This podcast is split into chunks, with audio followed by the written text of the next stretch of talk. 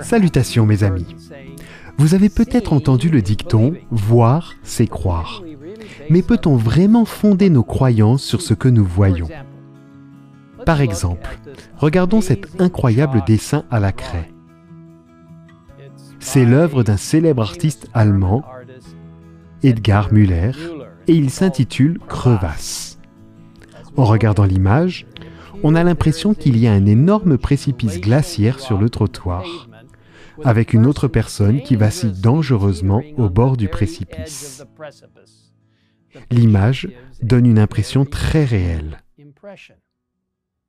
Cependant, si l'on regarde une autre image montrant l'artiste lui-même au travail, Edgar Müller il est facile de voir que, aussi réelle qu'elle puisse paraître, l'image se trouve en fait sur une surface complètement plane, ne donnant que l'illusion d'être tridimensionnelle. Comment cela est-il possible? Un autre artiste 3D, l'anglais Julian Beaver, explique un dessin non anamorphique le type de peinture et de dessin que nous avons l'habitude de voir est conçu pour être regardé de face. Un dessin anamorphique, comme celui que nous venons de voir, est différent.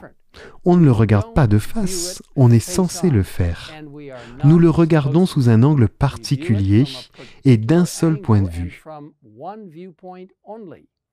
il est dessiné de façon allongée pour que de ce seul point de vue, ces formes, comprimées par les effets de la perspective, apparaissent correctes.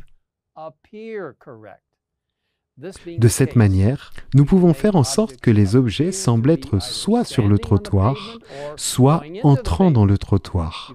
On peut faire en sorte que les choses aient l'air tridimensionnelles. Ce sont les plus difficiles à dessiner parce que vous devez dessiner toutes les formes avec une distorsion pour qu'elles aient l'air correctes de votre point de vue.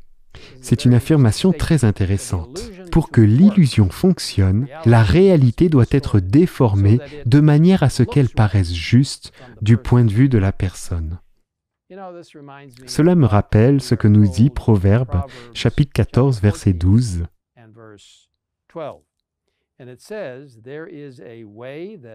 La voie qui paraît droite à un homme peut finalement conduire à la mort. Comme il est facile pour nous, en tant qu'êtres humains, de penser que nous savons ce qui est juste, alors qu'en réalité, cela peut être une déformation de la vérité. Dans Proverbe 9, verset 10, nous lisons cette instruction très importante. Le commencement de la sagesse, c'est la crainte de l'Éternel. La connaissance du Dieu saint, voilà en quoi consiste l'intelligence. Comment pouvons-nous connaître le Saint? Comment pouvons-nous connaître Dieu?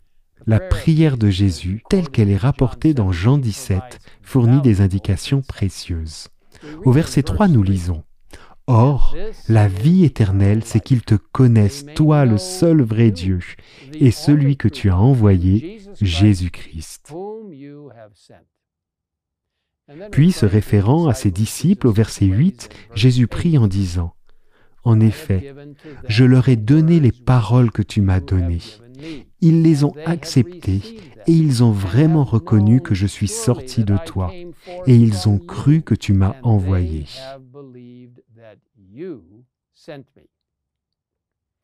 Vous voyez, la parole de Dieu est un thème important tout au long de cette prière de Jésus.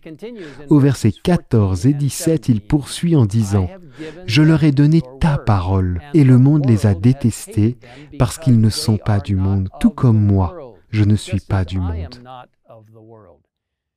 Consacre-les par ta vérité. Ta parole est la vérité. Et puis Jésus prie pour nous.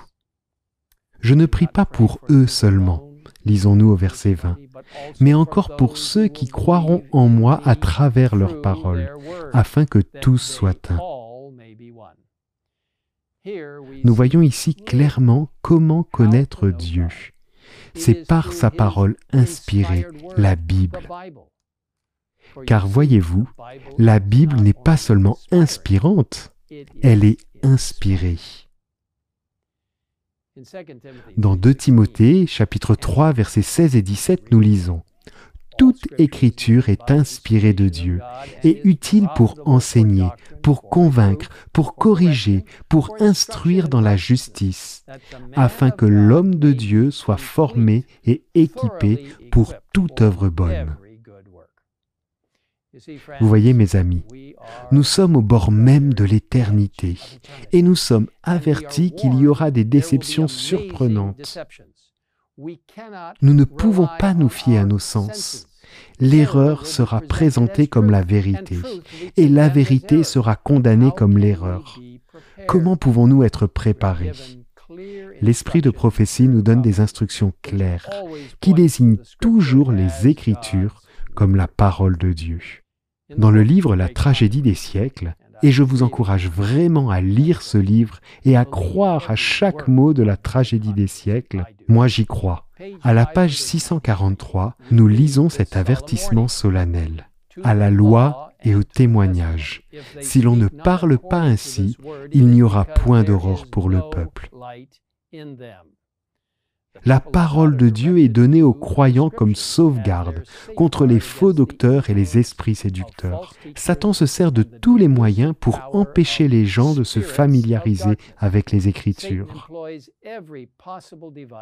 dont les déclarations claires et précises dévoilent ses desseins. Chaque réveil du peuple de Dieu est marqué par un redoublement d'activité de la part de l'ennemi. Il rassemble maintenant ses dernières énergies pour un assaut final contre le Christ et ses disciples. La grande et suprême séduction est imminente. L'Antichrist va opérer ses plus grands prodiges sous nos yeux la contrefaçon sera si parfaite qu'il ne sera possible de la démasquer que par les Écritures. C'est en effet par ces dernières qu'il faut prouver la nature de chaque déclaration et de chaque miracle. Ceux qui s'efforcent d'observer tous les commandements de Dieu devront affronter l'opposition et la moquerie. Ce n'est que par la confiance en Dieu qu'ils pourront subsister.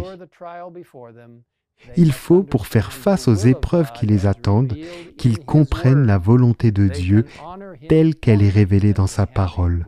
Ils ne pourront honorer l'Éternel que dans la mesure où ils auront une juste conception de son caractère, de son gouvernement et de ses desseins, et où ils se conformeront à ces derniers.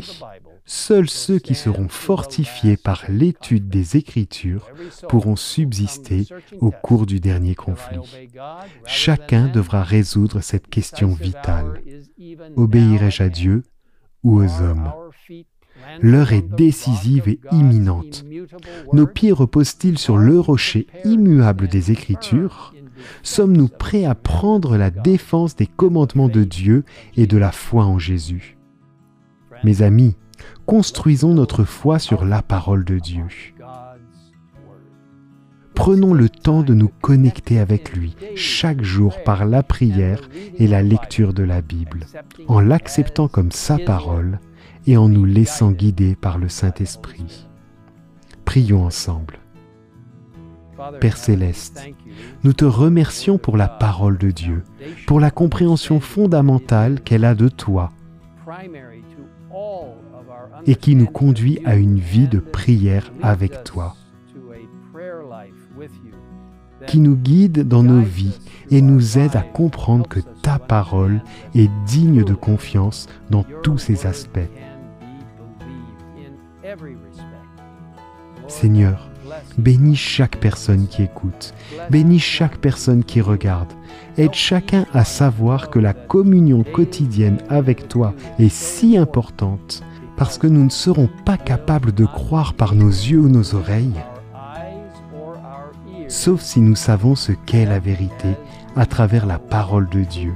Alors aide-nous à ne pas faire partie de l'illusion, mais aide-nous à tenir fermement sur la précieuse et sûre parole de Dieu de la prophétie. Merci de nous écouter. Au nom de Jésus. Amen.